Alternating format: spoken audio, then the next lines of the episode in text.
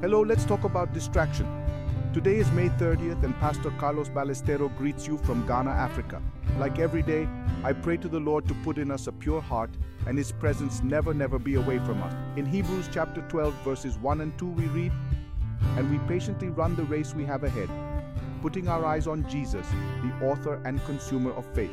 Today I want to recommend you to read and meditate on 1 Kings chapter 13, verses 15 to 24.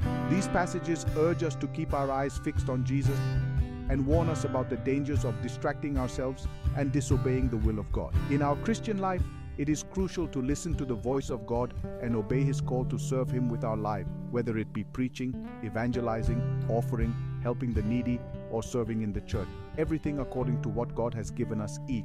Once, a pastor friend told me that my online ministry was not really going to be a church, which at first discouraged me. Despite the confusion, I persisted in the call of God and was strengthened in the Lord.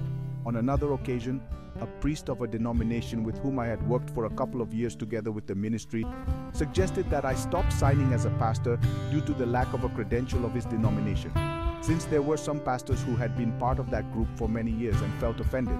However, the Lord spoke to me and said, Never give up what I have done in you or your call. If you do, you are denying me.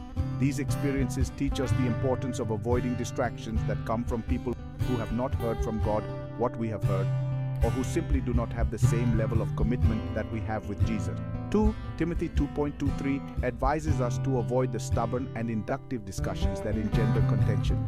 Focus on seeking the voice of God and being obedient to His call. Do not allow distractions to take you away from your purpose in Christ. Remember the words of Jesus in Matthew 6.33 But seek first the kingdom of God and His justice. By keeping our gaze fixed on Jesus and obeying His call, we will find true satisfaction and purpose in our lives.